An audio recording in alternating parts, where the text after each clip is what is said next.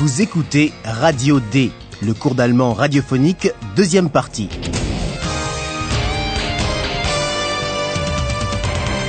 Une collaboration de l'Institut Goethe et de la Deutsche Welle. Auteur Herat Mese.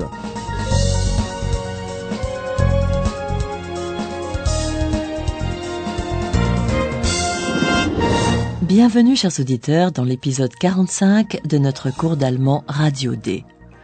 Philippe et Paola sont à la Romantica House de Jena, un musée dédié à l'époque pré-romantique de la ville. Peu après la révolution politico-sociale de 1789 en France, les poètes et les penseurs de Jena ont amorcé une révolution intellectuelle et poétique. Ils voulaient établir une nouvelle ère en débattant des questions critiques de la philosophie, de la religion, de la poésie et en étudiant la nature. La Romantica House permet de se plonger dans cette courte mais intense période de changement. Guten Tag, meine Damen und Herren. Willkommen in Jena, willkommen im Romantikerhaus. Sie werden heute viel Interessantes erfahren. Wenn Sie mir bitte folgen in den nächsten Raum.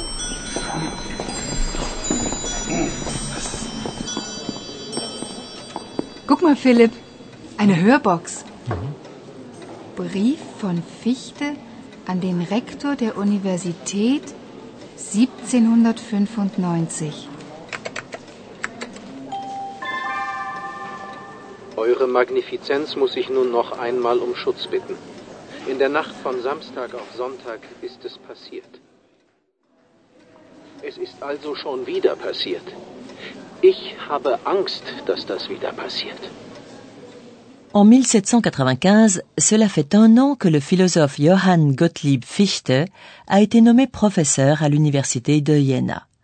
Dans une lettre au recteur de l'université, Fichte explique qu'il a peur qu'il arrive quelque chose. Ich habe Angst, dass das wieder passiert.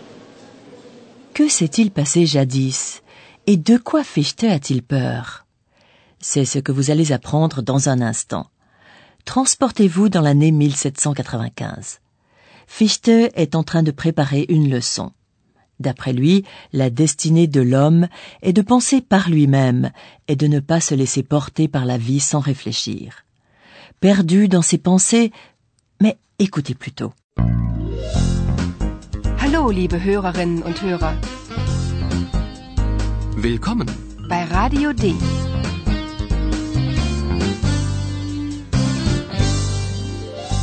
Radio D. Das Hörspiel.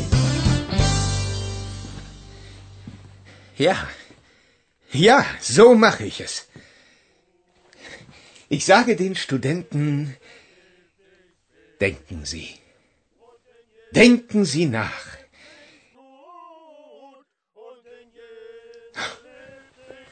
Nein. Nein, nicht schon wieder die Studenten.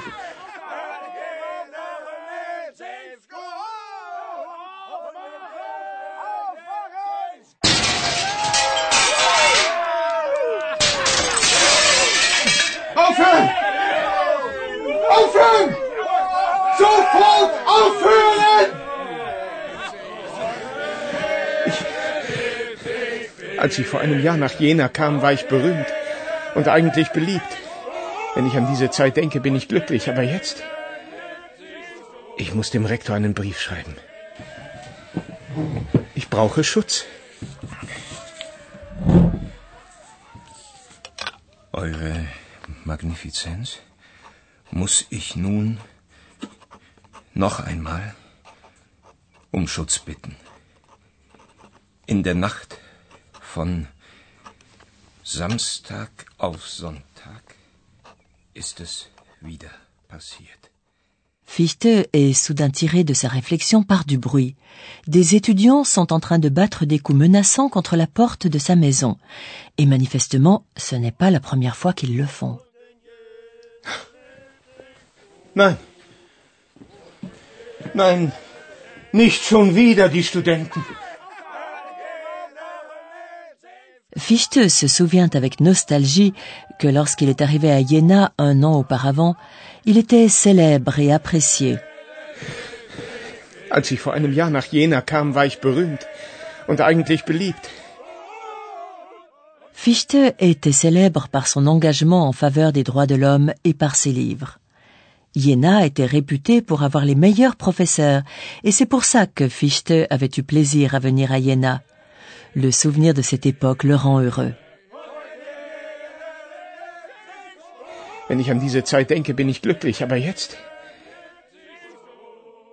Mais de nombreux étudiants de Jena préféraient boire et faire la fête plutôt que d'étudier sérieusement, une attitude que Fichte dénonçait avec véhémence. Il ne se privait pas de critiquer vivement ses étudiants.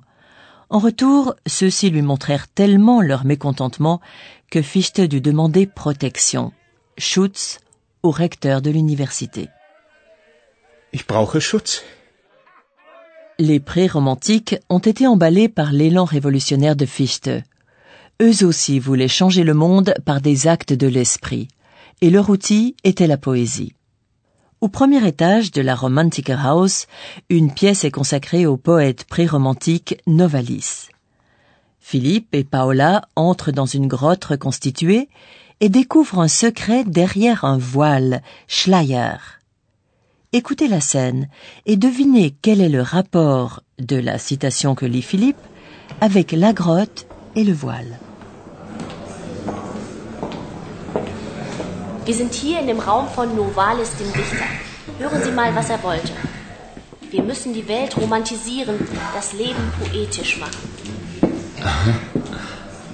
Nach innen geht der geheimnisvolle Weg. Der ist hier. Philipp, komm, da gehen wir rein.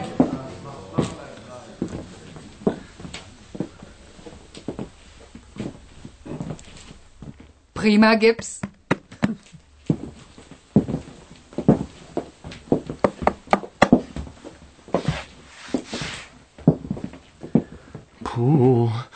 Ist das dunkel hier. Oh.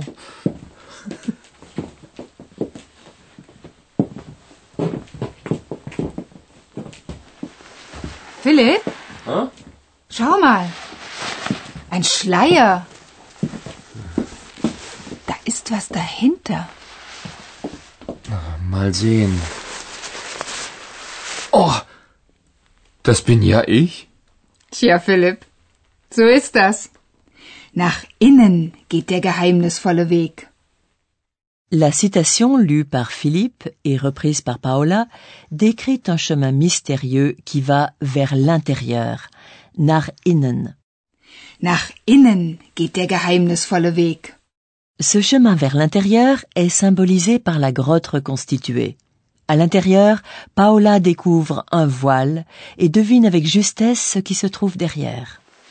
Philipp, Hä? Schau mal. Ein Schleier. Da ist was dahinter.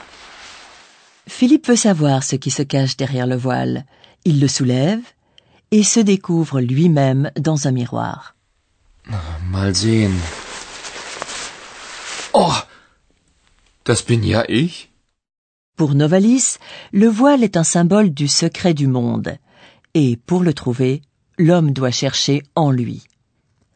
Les pré-romantiques ont une conception de la vie romantique, ce qui veut dire comme dans un roman. Selon eux, elle devrait donc être pleine d'aventure et d'imagination. Wir müssen die Welt romantisieren, das Leben poetisch machen. Philippe et Paola continuent leur visite.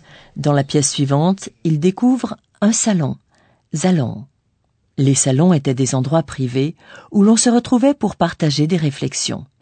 Ce genre de réunion était à la mode dans la bonne société du XVIIIe siècle.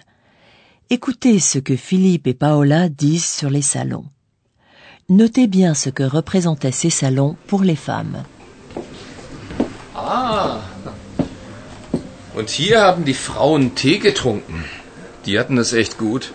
Sie mussten nicht arbeiten, konnten Tee trinken und reden, reden. Philipp, Sie durften nicht arbeiten. Gearbeitet haben nur einfache Frauen. Hier im Salon haben sie diskutiert. Und zwar Männer und Frauen. Und worüber haben sie diskutiert? Na, über alles. Das ist doch klar. Über die neueste Literatur, über Philosophie, Religion, Natur. Schon gut, Paula. Philipp, das war damals eine echte Chance für die Frauen. Hier fühlten sie sich frei. Hier konnten sie am gesellschaftlichen Leben mitwirken. Als zum Beispiel Caroline Schlegel nach Jena kam, lud sie alle wichtigen Dichter und Denker in ihren Salon ein. Fichte, Goethe, Schiller, Novalis und andere. Lies mal die Briefe von Caroline. Die sind echt amüsant. Hör mal, was sie über Schiller geschrieben hat. Als wir die neueste Ballade von Schiller lasen, fielen wir vor Lachen fast von den Stühlen. Was für eine Vorstellung von Frauen hat dieser Mann? Sehr amüsant. Paola a raison. Dans les salons, les femmes se sentaient libres, elles avaient une véritable chance de participer à la vie sociale. Philipp, das war damals eine echte Chance für die Frauen. Hier fühlten sie sich frei. Hier konnten sie am gesellschaftlichen Leben mitwirken. Comme Caroline Schlegel, par exemple. Elle est arrivée à Jena en 1796 avec son époux, l'écrivain et philosophe August Schlegel, qui est l'un des fondateurs du romantisme allemand. Comme elle était intelligente et subtile, elle fit bientôt la connaissance des pré-romantiques et les invita dans son salon. Als zum Beispiel Caroline Schlegel nach Jena kam, lud sie alle wichtigen Dichter und Denker in ihren Salon ein. Fichte, Goethe, Schiller, Novalis und andere. Et c'est là que l'on débattit de la nouvelle littérature, de la philosophie, de la religion, de la nature. Hier im Salon haben sie diskutiert. Und worüber haben Sie diskutiert? Na, über alles. Das ist doch klar. Über die neueste Literatur, über Philosophie, Religion, Natur. Caroline a certes aidé son mari à rédiger sa revue littéraire et collaboré à ses traductions de Shakespeare, mais elle-même n'a écrit que des lettres. Lies mal die Briefe von Caroline. Die sind echt amüsant. Ces lettres donnent un aperçu intéressant de cette époque. Paola en cite un passage. Lorsqu'une ballade de Schiller fut lue au salon, elle a failli tomber de sa chaise à force de rire. Als wir die neueste Ballade von Schiller lasen, fielen wir vor Lachen fast von den Stühlen. Dans cette ballade de Schiller, en effet, le rôle de la femme est défini en étroite relation avec la famille, ce qui a à la fois amusé et offusqué Caroline. Was für eine Vorstellung von Frauen hat dieser Mann? Vous pouvez imaginer, chers auditeurs, qu'une phase aussi intensive de révolution intellectuelle fut de courte durée. Le cercle des pré-romantiques se sépara en 1801 et ils quittèrent Iéna. Mais notre professeur, lui, vient d'arriver. Und nun kommt unser Professor. Radio D. Gespräch über Sprache. Eh oui, c'était une époque intense où il s'est passé beaucoup de choses à la fois. Je voudrais donc vous montrer une possibilité d'exprimer la simultanéité en allemand. Aujourd'hui, nous allons parler de la simultanéité d'événements ou d'états. Par exemple, Fichte est arrivé à Jena. À ce moment-là, il était déjà célèbre. Fichte kam nach Jena. Er war schon berühmt. En reliant les deux phrases avec la conjonction quand, als, on exprime la simultanéité. Als Fichte nach Jena kam, war er schon berühmt. Als introduit une proposition subordonnée, le verbe est donc situé en fin de phrase. Il faut noter que l'on utilise als uniquement pour exprimer une action simultanée dans le passé. Als Caroline Schlegel nach Jena kam, lud sie Dichter und Denker in ihren Salon ein. Si les deux actions ont lieu dans le présent, on emploie la conjonction wenn qui signifie également quand. Wenn ich an diese Zeit denke, bin ich glücklich. Eh bien, merci professeur. Dans le prochain épisode, nous retournerons dans le présent, à Berlin.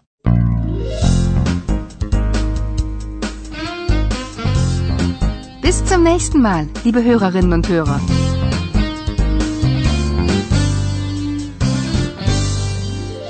C'était Radio D, un cours d'allemand de l'Institut Goethe et de la Deutsche Welle. Und tschüss.